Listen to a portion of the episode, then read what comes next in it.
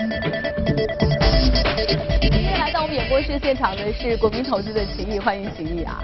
呃，秦毅，那个我觉得今天你给我们出了一个很有意思的这个题目啊，叫做这个七月啊，虽然说科技股当红。但是金融股有没有可能反超啊？因为其实我觉得挺逗的，因为最近这个呃二季度财报季嘛，我发现其实整个银行股出来的财报表现是不错的啊。但是呢，财报好，科技股依然跌，呃不，这个银行股依然跌，但科技股还是不断的这个上涨哈。对。这背后有什么样的原因？另外，对于你的这个问题啊，你给我们的答案是什么？我觉得呢，就是说。当然，大家银行对它的有预期都比较高，是吧？然后呢，每次银行也都基本上，J.P. 摩根啊，昨天包括就是摩根斯坦利，包括高盛也都出了财报，其实都不错。对。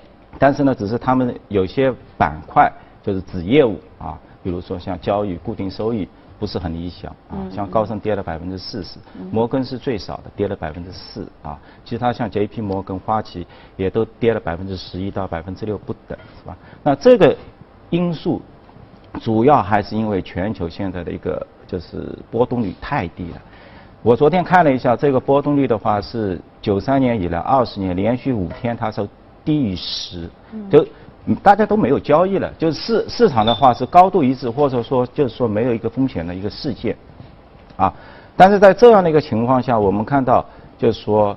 美元的指数是在下跌的，是啊，就是今年很一个奇怪的现象，每当美元指数 D D X Y 美元指数能上升的时候，那么伴随的是传统跟它的一个银行股它能够上涨，但每当这个美元指数走跌的时候，那么科技股是领先的，所以从这一波开始，六月二十号，包括像 Facebook 啊，包括像那个 Netflix 啊，Netflix 昨天涨得非常好，非常好，因为它的业绩在国际市场它的一个。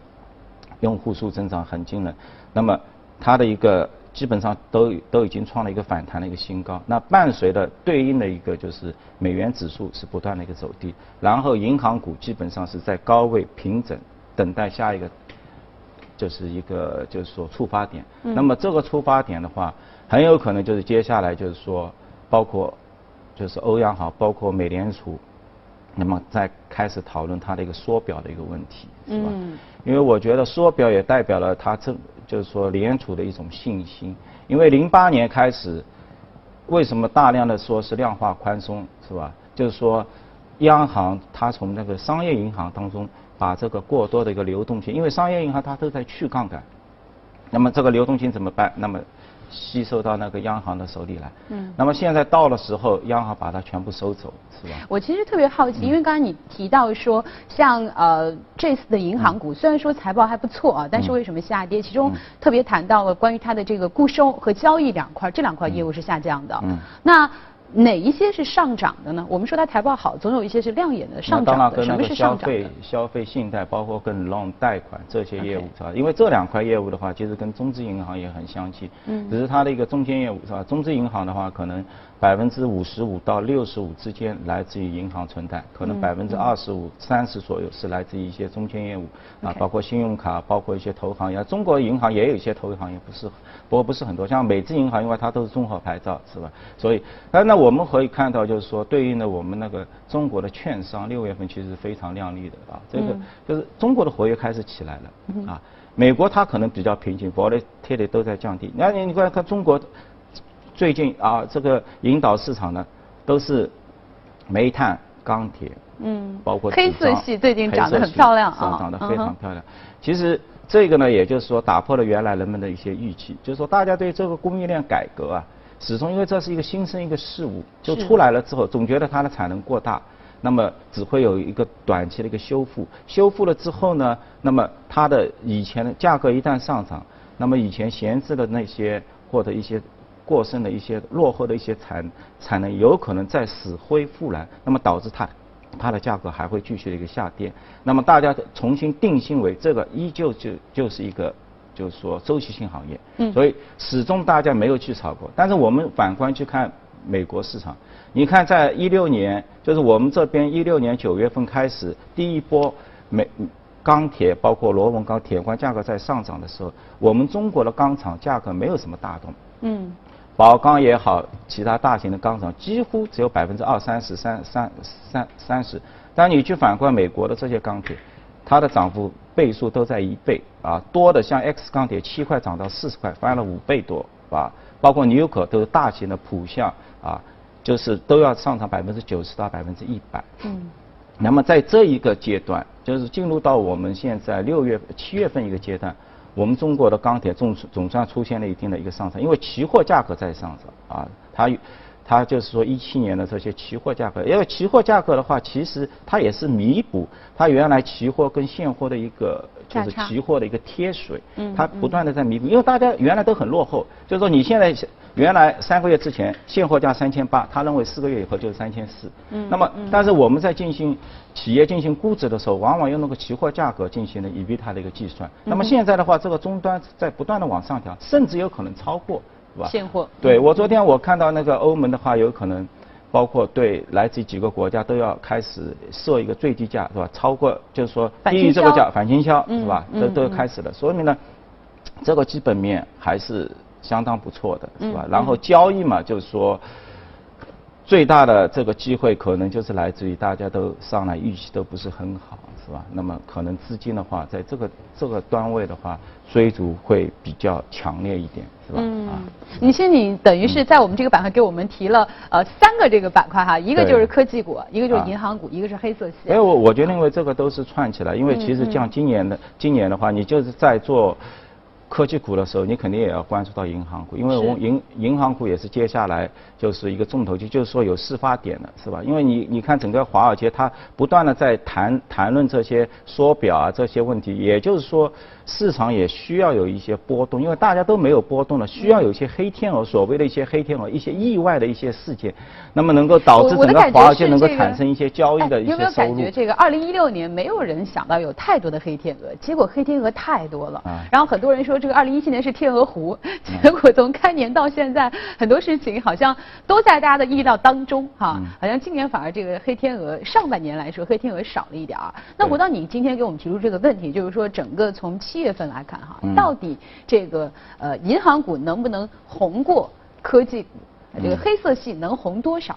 能不能给我们来这个总结一下这个话题？嗯，我觉得呢，就是说目前呢整整个一个黑色系是吧？就是说，我觉得价格依然还没有到位啊。就是说，因为现在的价格，包括像 HRC 乐卷，它欧盟定出来四百四百七十九美金啊，那么。中国现在对应的三千七左右，大家都基本上相等，是吧？这个三千七的话，这个价格应该也就九三九四年的价格，就是我们倒回 二十年，它就是这个价格。那说明整个一个钢铁行业它还是相当有竞争力的，至少中国啊，因为中国现在有八亿吨，你美国特朗普天天在说 OK，我要美国出口，因为出口代表你的实力，你能出口说明你的你有竞争力。是吧？那中国能够出口一亿吨，说明中国钢铁的竞争力就摆在那里，是吧？然后的话，现在这个价格的话，之前大家认为 O OK 就是一个周期，那现在随着慢慢的把地条钢这些重变钢全部打掉之后，八九千万吨打掉之后，当然现在国务院开始进行一个督导，是吧？就是能不能就控制住？如果能够控制一年的话，那相信这个就是目前整体的它的一个盈利状况的话。它的一个好日子会比大家想象的中的要高。那么现在现有的一个交易，那么现在因为现在对应的价格，你像像米塔也好像宝钢也好，它都是历史一个都非常低的一个水平，是吧？米塔的话，我看只有四四倍左右，就按照现价，是吧？当然大家总是有有一些心理障碍，觉得马上要把这个价格要调低，是吧？就是说。呃不不会有那么好像现在有一百五一百二十到一百三十亿比它的这样美金的一个这个利润值是吧？大家都不大适应是吧？但我个人感觉就是说这样的一个日子可能会持续的更加长一点，因为钢铁对这个产能，尤其是它的一个。它的一个就是说弹性是非常巨大的。好，这是你对于这个黑色系的一个一个评估啊，就是它已经不是人们之前所认为的只是简单的这个周期性，而是你觉得这个行业接下来会有一个还比较不错的一个整体的一个反弹和回调啊。那另外呢，刚才你说的这个银行包括科技，来给我们简单的总结一下接下来的一个，如果我们短期吧，接下来的一个表现。因为我觉得呢，因为美股的科技呢，当然我们会不能不谈中国的一些创业板，是吧？中国的创业板跌了很多，因为同是龙头，但是我们的龙头它的一个业绩啊，包括原来像网速啊之类的，它都出现了一个下跌，就是市值最高的，导致整个一个板块大家都有些不信任。那你回回过去的话，如果是看美股的话，那它的龙头的话，从未来 Facebook 的话，基本上是全线的一个上扬，嗯，啊，符合了现在当前的这个未来整体一个数字化经济，包括像云端，包括像 AI。包括像那个无人驾驶未来的共享，就是大家都是往这个方面迁移，然后它那个收入、它的一个增幅各方面都非常理想，是吧？你像谷歌这么大一个企业，它的收入的增幅都可以达到百分之二十，利利润都有百分之十八。你像那个 Facebook 可能更高，所以它还是非常健康。接下来，比如说像还有 Plus Line 啊，我昨天看它的价格也要到一千九百美金了，就是到这样的一个价格。它整体的一个收入还能凸显双位数的一个增长，是吧？所以它的质量还是相对来说比较高的。那回到刚刚所说的银行，是吧？因为银行呢，一直大家都觉得不不是一个很 fashion 的，是吧？就说是，包括欧欧洲的银行也是，因为大家现在都有手机 mobile 或者用其他一些呃其他一些比较新型的一些支付方式，可能你那个终端点你都不去了，是吧？所以我觉得呢，就是目前。包括国内的这些银行的话，也是啊，就是说我们量很大，你你谈每每次银行的话，可能弄个五六家，再加上一些区域银行，但这些区域银行大家都谈的比较少，是吧？所以现在天下，银行的业务还是以这个信贷为主哈，没有太多的这个突破和创新。对，就是说，当然他们的现在的一个估值会比较低，是吧？但我我刚刚就是说，包括第，刚刚我们第一财经也在说，就是说，进入到一个什么样一个阶段呢？就是。就是说，你发股息的同时，你也要发进行股票股票回购。就是说，这是我们投资企业的一个退出的一个唯一的一个方式啊。但是我们目前可能还没有看到，只是说百分之三十的现金红利派发给这些投资人，是吧？所以接下来呢，我们需要看到，就是说投入到一个真正的一个行业，就是说，OK，你的股息加上你的那个股票的一个回购啊，这两个因素，然后是。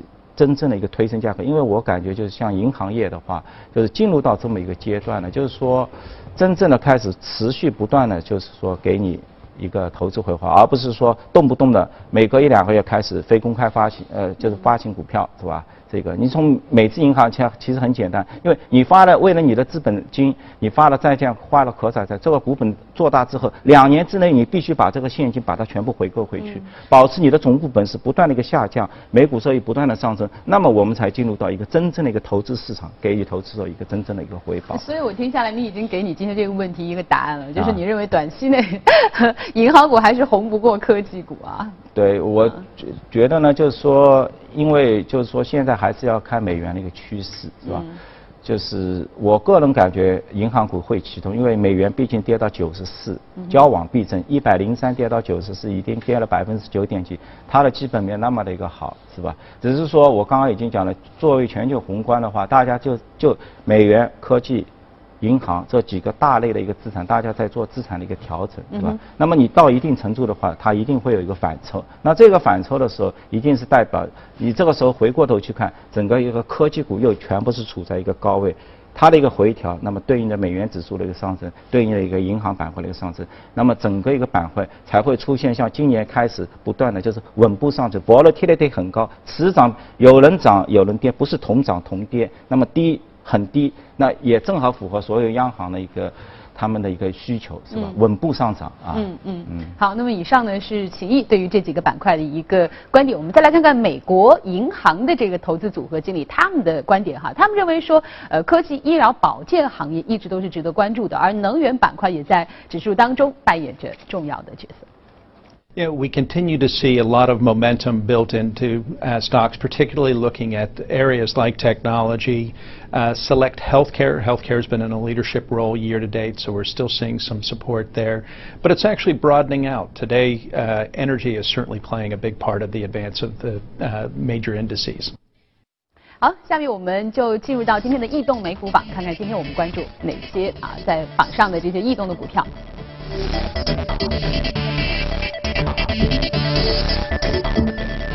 首先，这个呃上涨靠前的是联合企业，上涨百分之一点三；基础材料百分之一点二；工业品零点七；科技零点六；健康医疗百分之零点六。再看看个股方面。上涨最靠前的还是这个半导体啊。其实我们周一也聊了这个半导体哈，百分之十六点七三，服务管理是百分之十三点一九，这个公司是 EXPO。半导体啊依然是半导体，JKS 百分之十点一一，生物科技百分之十点零六，公司是 ABEO。那油气百分之九点二一啊，这个公司是 UNT。再来看看今天我们关注到的个股是。福泰制药啊，是医药行业的，上涨了百分之二十点八三，目前报在一百五十九点六九。好的，请你来跟我们说说这个福泰医药。这个市值也很大了，现在昨天的话应该达到三百六十亿美金。哇，是吧？这是一个很大的一个生意啊，当然当然就是。但我看它好像是属于 小众，小众，它的这个药其实是非常小众的一个。对，它的那个做那个囊性囊性的是吧？囊性纤维纤维。就是说这个疾病呢，就是它只是限于白种人，我们黄种人或者黑黑种人都比较少，是吧？嗯嗯。然后呢，目前呢，整个一个患者的话，就是说他统计了从北美到澳大利亚到欧盟，因为这这几个地方都正好都是白种人比较聚集的嘛。嗯。那么大概所有的一个患者的话，在七点五万名。啊，这个就是患者。那么这家公司的一个特色呢，就是它一五年。他就获得了那个 FDA 给他的一个突破疗法的一个认证，然后呢，他随后进行了一系列的那个实验。嗯，因为其实我在网上特别去查了一下你说的这个病，因为这个病以前确实没有听说过哈。我看到它其实是在这个小孩子身上会发生的。对。那主要呢，它是因为就是说它好像是。就是如果有这个病的人，是他的这个体液对于氯离子啊，嗯有一种就是叫对氯离子的这个吸收，嗯似乎是有问题的，嗯所以他会在你的肺部呢积积累这个大量的这个脓液，嗯导致这个肺部的。对，呼吸困难。然后呢，如果小孩子患了这个病的话，首先他成长是有问题的。就很多小孩子如果一旦患了这个病，他是长不到一个正常的成年人的样子。对对。而且他的肺部的话，有可能会导致这个肺炎啊，或者肺部很严重的这个病变，包括一些肠胃可能对于一些营养的这个吸收也是有问题。所以呃，虽然说我们看你刚才说，其实整个从我们整个北美看，一共只有七点五万个人，但是一旦对于任何一个家庭来说，一旦他的小孩子患上了这个病，其实对于这个家庭是一个非常非常大的这个打击。对，所以呢，他那个公司当初他报出了一个价格嘛，这个价格也比较惊人的，就是说，你一年的话，就是说治疗的话，花费要二十五万美金。二十五万美金对，在在美国很多，就是说很多就是一些罕见的一些疾病啊，或者他的那个。包括一些饼干，它的一些治疗的一个费用都比较高，是吧？但这个是在他们的医保范围之内的。当然，你的那个医保你都可以 cover，因为你这本身是一个罕见病嘛，所有的人你都在购买那个 insurance 保险的时候。已经是把这个疾病是 cover 在里面了。一旦你获取的话，那你当然能够享受到这样的一个待遇，是吧？那比如说它的这个治疗周期呢，二十五万美金一年，是比如说我通过一到两年的周期就治疗完了，还是说它是一个非常长期，伴随着小孩子成长？它还是时间蛮长期的。长长期的啊。你像这昨天他宣布的是吧？他是之前他也在推广，嗯但是呢，他推广的不是很不是很顺利。因为我在网上看到。到目前为止哈，我在这个百度百科上看到的是说，此病是无，就是暂时还是没有被治愈的。对对对。那这个公司它的这个药，然后呢，因为昨天它有一个就是说宣布，就是它里。之前的公司两个也加入它的一个 VX，就是四四零啊幺五啊两个新的组合做了一个鸡尾酒的一个疗法。那这个疗法呢是放在它的一个临床的一个二期出来的一个效果非常好。然后，然后呢他又宣布了它的一个四四五，那么另外一个新药它是放在临床做一期，所以这个出来的话，就是大家昨天我看基本上昨天的一个股价上涨，认为这个最终这个新药获得 FA。FDA 的批准的一个概率上升到百分之六十，所以你在美国其实也蛮简单的，就是说很多它的一个药企的一个上升，它都是数据都是公开的，疾病的病人公开，它的整体的这个疗法在它之前的话，它的价格也是公开，是吧？那么所有的病人是多少？所以大家很容易去计算，比如说它的这样一个周期啊，现在大家预定它三期。然后到最终获批，到新药上来，第一颗别人可能吃到的话是在一九年下半年或者二零二零年就可以体现出来了，是吧？那么还有一年半到两年，那么它的整个一个知识产权会给到它有十五年。那现在市场呢有一定的争论，就是说会给你到二零三零年嘛？因为它从二零一五年开始嘛，它提出来的嘛，那到十五年就是二零三零年。那么现在大家是认为是可以的，所以你把这个。二零三零年的所有的收入嗯，加上他的现在能够支付的三万名患者，大概他的封顶值在七十六亿到七十九亿美金之间。当然不可能一步到位，是吧？他每一年的收入会随着新药的一个上升，它会不断的一个递增，是吧？推算。那么我大概就是就是组合了一下，也借鉴了一些其他的一些大行的一些报告，是吧？那么看出它在它的一个生命周期这个药的话，大概能够产生五百多亿美金的一个收入，是吧？就是到二零三零年，它的专利保护就是到期之前，它能达到。但是你看它现在市值已经到三百六十多亿了，嗯所以。还可以翻一倍，算下来。所以这个市场真的是没有太多的很很让你便宜的皮夹子可以捡。你说这个药出来了，是吧？你能够，其实大家都已经预期到了，是吧？五百多亿，OK，对应你现在三百多亿的一个市值，嗯嗯嗯。啊，那就是说给到了一个机会，各方面也不是说你能你能有几倍左右的增幅，反而就是说，我觉得像这样的。它一步到位的话，因为我看很多美股就是说，尤其是医药医药股票，它受到利好的话，原有的投资一一步把它推升得很高然后接下来的话会有一个长期的一个平整，等待它下一个那个刺激点。但是这家公司肯定是就是在美国列为绝对安全的，就相对来说是很安全，因为大家、嗯因为这个疾病。是只有他一家在做，其他人都哦只有是他一家对呀、在做刚古想问这个堡一样嘛问题我，说对只有他一家，所以他没有其他竞争对手，是吧？所以这个患者七万名就是大家都能够算得出啊，不然的话你有其他竞争者，都至少目前没有啊，就是说，是吧？